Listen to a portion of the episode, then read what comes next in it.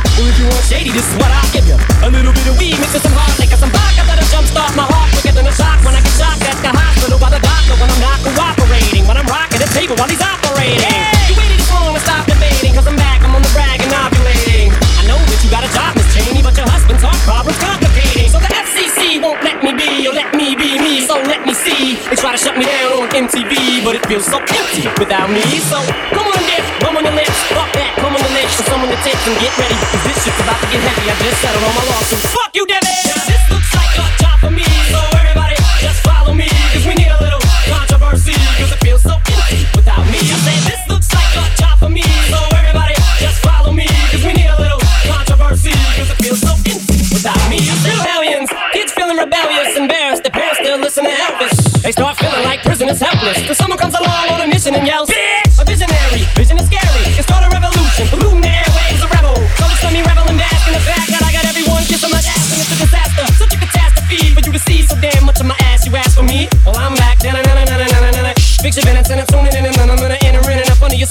quitter, the center of attention. Back for the winner, I'm interesting. The best things in wrestling, investing in your kids' ears and nesting.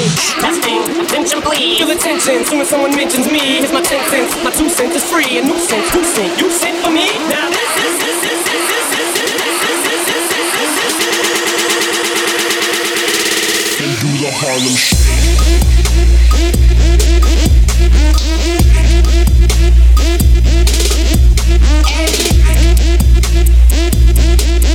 thank